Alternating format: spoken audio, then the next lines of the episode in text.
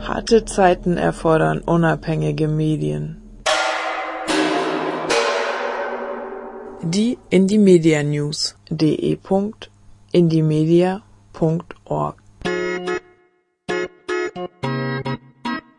Eine demokratische Medienplattform für die Verbreitung einer radikalen, sorgfältigen und leidenschaftlichen Sicht der Realität.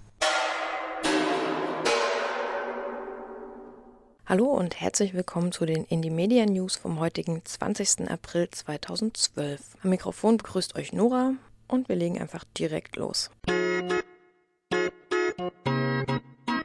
Vereinigte Kameradschaft Deutschland VKD eine Dokumentation verfasst von Ob Langer Marsch am 18.04.2012.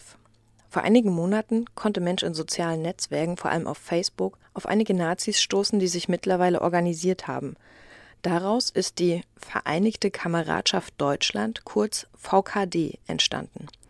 Die VKD hat mittlerweile ca. 50 Mitglieder in ganz Deutschland und hat für diese auch schon viele Posten geschaffen, ganz wie es sich für einen ordentlichen deutschen Verein gehört. Ansonsten beschränken sich die Aktivitäten der VKD auf das Handeln mit VKD-Klamotten, den Besuch von Neonazi-Demonstrationen und vielen internen Streitigkeiten, sei es untereinander oder mit anderen Kameradschaften. Des Öfteren wurden sie auch bei Facebook unterwandert bzw. die Mitglieder geoutet und die Profile gelöscht. Drohungen und Bedrohungen gegen AusländerInnen, Andersdenkende, Jüdinnen und Juden sowie gegen Linke sind bei der VKD an der Tagesordnung. Nicht wenige Mitglieder saßen schon wegen Gewaltdelikten und anderen Sachen im Knast. Die einzelnen Mitglieder sowie die Organisationsstruktur werden in einer jetzt erschienenen Dokumentation vorgestellt und einige Dokumente zur Verfügung gestellt, damit sich jede und jeder ein eigenes Bild machen kann. Es wurde darin bewusst darauf verzichtet, Anschriften oder ähnliches zu veröffentlichen und es wird kein Anspruch auf Vollständigkeit erhoben. Die Dokumentation der Operation Langer Marsch findet sich auf linksunten.indimedia.org. München. Farbanschlag auf Lebensschützerzentrum. Verfasst von Gutenberg am 17.04.2012. In der Nacht vom 13. auf den 14.04. wurde ein Farbanschlag auf das Lebensschützerzentrum der christlichen FundamentalistInnen von Europro Live in der Westendstraße 78 verübt. Mit der Aktion soll sich gegen den am 12. Mai geplanten 1000 Kreuze Marsch in Münster und die reaktionären und frauenfeindlichen Ideologien der AbtreibungsgegnerInnen gewendet werden. Bei den jährlich stattfindenden Gebetsmärschen, an denen 2010 ca. 200 Personen teilnahmen, beteiligen sich unter anderem immer wieder Neonazis und andere ProtagonistInnen der rechtsradikalen und rechtskonservativen Szene. Das Spektrum der Lebensschützer setzt sich aus vorwiegend christlichen Kreisen aller Konfessionen zusammen. Sie organisieren sich in zahlreichen Gruppen von den Regionalgruppen der Aktion Leben e.V. und Aktion Lebensrecht für alle bis hin zu den Christdemokratinnen für das Leben. Die katholische Amtskirche und einige evangelische Landeskirchen sind große Unterstützer dieser Strömung. Die Lebensschützer berufen sich auf die biblische Schöpfungsordnung mit Adam und Eva, eine strikte zweigeschlechtliche Ordnung, die Heterosexualität als Norm festsetzt. Dieses am Bibeltext orientierte Weltbild bildet das Fundament ihrer frauenfeindlichen, homophoben und rassistischen Ideologie. Die Abtreibungsgegnerinnen behaupten, dass zu wenig Kinder in Deutschland geboren würden und stellen dem angebliche Zahlen vorgenommener Schwangerschaftsabbrüche entgegen. Ihnen scheinen vor allem deutsche, christliche Akademikerinnenkinder zu fehlen, denn in völkischer Denkweise sprechen sie vom Aussterben der Deutschen. Dies geht einher mit Relativierung des Holocaust und Verhöhnung der Opfer des Nationalsozialismus, zum Beispiel durch Wortneuschöpfungen wie Babykost. Antikohle, drei Tage Waldbesetzung, verfasst von Hambacher Forst am 17.04.2012. Seit am Samstag, dem 14.04. Plattformen in fünf alten Bäumen des Hambacher Forstes gezogen wurden, der komplett bedroht ist von der Rodung für den Braunkohleabbau, dauert die Waldbesetzung nun an. Es sind immer noch viele AktivistInnen vor Ort in den Bäumen und am Boden. Sowohl oben als auch unten wird fleißig Infrastruktur aufgebaut. Die Polizei hat sich bisher noch nicht besonders für die Besetzung interessiert. Am Ort, an dem am Samstag das Waldfest stattfand, einige hundert Meter von der Besetzung entfernt, wurde zusätzlich eine Mahnwache angemeldet, sodass es jetzt zudem noch einen sicheren, legalen Ort gibt. Am Donnerstag fand die Jahreshauptversammlung von RWE in Essen statt, gegen die ebenfalls große Proteste und eine Blockade geplant waren. Nach der Aktion in Essen war geplant, mit möglichst vielen Menschen zusammen auf die Waldbesetzung zu fahren, um die erfolgreiche Blockade bei einer Nach der Blockade ist auf der Besetzung Party zu feiern. Infos über die Hintergründe der Besetzung und aktuelle Meldungen gibt es auf hambacherforst.blogsport.de. Kein Durchkommen für die Nazis in Neuruppin, verfasst von Antifa Neuruppin am 17.04.2012. Der Neonazi-Aufmarsch am 14.04. in Neuruppin wurde von ca. 250 Personen, verteilt im gesamten Stadtgebiet, erfolgreich verhindert. Nach lediglich 800 Metern, ohne einen Fuß in die Innenstadt gesetzt zu haben, mussten die rund 70 angereisten FaschistInnen sich auf den Rückweg machen. Auf ihrer Internetseite stellten sich die Nazis als Gewinner dar. Sie behaupten, ihr Ziel durch breite mediale Aufmerksamkeit und im generellen Durchführen einer Demonstration erreicht zu haben. Zitat Es kommt nicht auf die gelaufenen Meter an, schreibt Netzwerk Mitte in ihrem Artikel. Weiterhin behaupten die nationalen Sozialisten Müritz in ihrem Bericht, Zitat, Schätzungen gehen hierbei von bis zu 15 Blockierern aus. Berlin.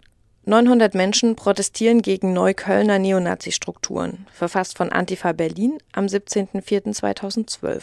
Es war ein deutliches Zeichen gegen Neonazis und rassistische Gewalt, dass etwa 900 Antifaschistinnen am Abend des Freitag des 13. April im als Schwerpunkt der Neonazi-Szene geltenden Süden Neuköllns setzten. Die Demonstration, die vom U-Bahnhof Lipschitzallee zum U-Bahnhof Rudow zog, stand unter dem Motto Zeit zu handeln, keine Homezone für Nazis und Rassistinnen. Die TeilnehmerInnen ließen sich dabei von einer zeitgleich stattfindenden Neonazi-Demo nicht aus dem Takt bringen und setzten eigene Akzente. Knapp 50 Nazis mussten mit ihrer Demonstration in den Tempelhofer Ortsteil Marienfelde ausweichen. Auch dort wurden sie von massiven Protesten begleitet und konnten ihren Aufmarsch am Ende nicht wie geplant durchführen. Unterdessen sind weitere antifaschistische Aktionen in Südneukölln bereits in Planung. Rassistischer Brandanschlag in Hopsten im Kreis Steinfurt, verfasst von Antifa-Netzwerk MSOL am 17.04.2012. In der Nacht vom 13. auf den 14. April 2012 verübten wenigstens sechs Männer im Alter von 16 bis 22 Jahren einen Brandanschlag auf ein Haus in Hopsten. Sie warfen einen Brandsatz auf einen Balkon, der eine dort gelagerte Matratze sofort in Brand setzte. Dem schnellen und beherzten Eingreifen eines Zeugen ist es zu verdanken, dass die BewohnerInnen des Hauses gewarnt und somit unverletzt gerettet werden konnten. Den ermittelten und geständigten Täter kommt genau dies nun zugute. Laut Kriminalkommissar Jürgen Lubritz wird gegen die Jugendlichen und jungen Männer lediglich wegen versuchter schwerer Brandstiftung ermittelt. Ausführliche Infos dazu findet ihr auf www.antifa-netzwerk.de. Blauen am 14.04. 2000 gegen Nazi-Aufmarsch, verfasst von Anonym am 16.04.2012. 2000 Gegendemonstrantinnen protestierten am 14.04. gegen knapp 200 Nazis, die durch Plauen im Vogtland in Sachsen liefen, um Geschichtsrevisionismus zu betreiben und somit deutsche Täter als Opfer darzustellen, obwohl die Nationalsozialisten 1939 Polen angriffen. Ausführliche Informationen zu dieser Demo findet ihr auf agv www.blogsport.de Störung Extremismus-Ausstellung des Verfassungsschutz, verfasst von Filmpiraten am 16.04.2012. Wahrscheinlich hat sich der Schulleiter und der Thüringer Verfassungsschutz die Eröffnung der Wanderausstellung Feinde der Demokratie am Montag, den 16.04. anders vorgestellt im Vorfeld der Ausstellung kam es bereits zur Diskussion, ob Schülerinnen des Ratsgymnasiums neben dem Innenminister und Verfassungsschutzpräsidenten eine kritische Rede halten dürfen, was jedoch vom Schulleiter abgelehnt wurde. So kam es während der Eröffnung zu massiven Störungen seitens von Schülerinnen und Linken, die so letztendlich ihr Rederecht eingefordern konnten. Ein Online-Stream zu den Ereignissen findet ihr unter www.filmpiraten.org. Düsseldorf Bericht Antira-Demo und erneute Abschiebung am 17.04. Verfasst von allebleiben.blogspot.de am am 16.04.2012. Etwa 150 Leute nahmen am Samstag, dem 14. April, an der Demonstration unter dem Motto Abschiebung stoppen, wir bleiben alle, wo wir wollen, teil. Es wurde eine breite Öffentlichkeit erreicht und der Wut und Trauer über die rassistische Abschiebepraxis Ausdruck verliehen. Mehr Infos findet ihr auf allebleiben.blogspot.eu. Am 17. April sollte die nächste Sammelabschiebung über den Düsseldorfer Flughafen nach Serbien erfolgen. Antirassistinnen riefen dagegen zum Protest auf. Infos hierzu findet ihr auf abschiebestopp.blogspot.de und Air schiebt ab.blogspot.de.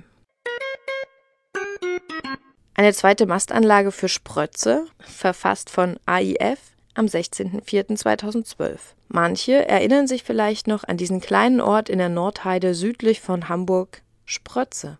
Im Sommer 2010 wurde hier der erste Brandanschlag auf einen Zulieferbetrieb für Rotköters Europas größte Geflügelschlachtfabrik in Wietze verübt. Bei dem Brand entstand ein Sachschaden von einer halben Million Euro, verletzt wurden dabei weder menschliche noch nichtmenschliche Tiere. Zitate eines Bekennerinnenschreibens, was mit der Forderung Freiheit für alle Tiere und dem Kürzel ALF für Animal Liberation Front unterschrieben war, fanden eine weite Verbreitung in den deutschen Massenmedien.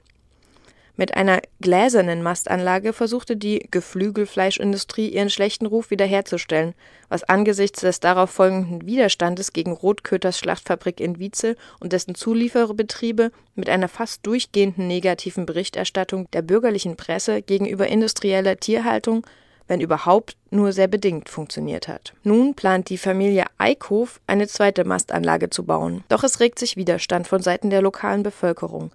Am 14. April rief der Runde Tisch für Natur, Umwelt und Tierschutz Buchholz zu einer Fahrraddemo gegen den geplanten Bau der Mastanlage auf. Rund 100 Menschen folgten dem Aufruf. In Buchholz in der Nordheide, was die nächstgelegene Stadt ist, wird im Rahmen der Critical Mast Aktionsfahrradtour vom 9. bis 15. Mai ein Camp stattfinden.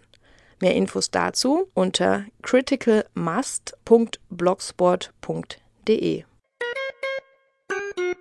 Zelle Rund 120 Menschen auf Freiräume schaffen und erhalten B16 bleibt Demo, verfasst von B16 am 14.04.2012. Am 14. April, so gegen 11.45 Uhr, startete die Freiräume schaffen und erhalten B16 bleibt Demo bei richtig gutem Wetter. 120 Menschen sind dem Aufruf zur Demo für den Erhalt des Hausprojektes B16 gefolgt und demonstrierten gut gelaunt, laut und dunkelbunt durch die Zeller Innenstadt.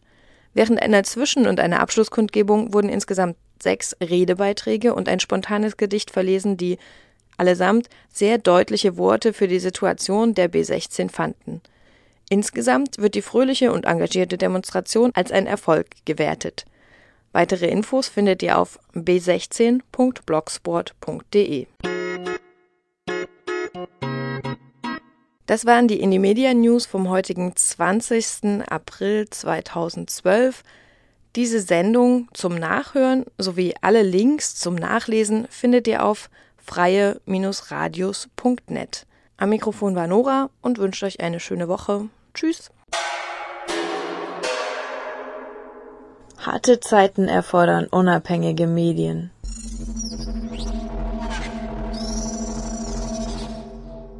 Die Indie Media News.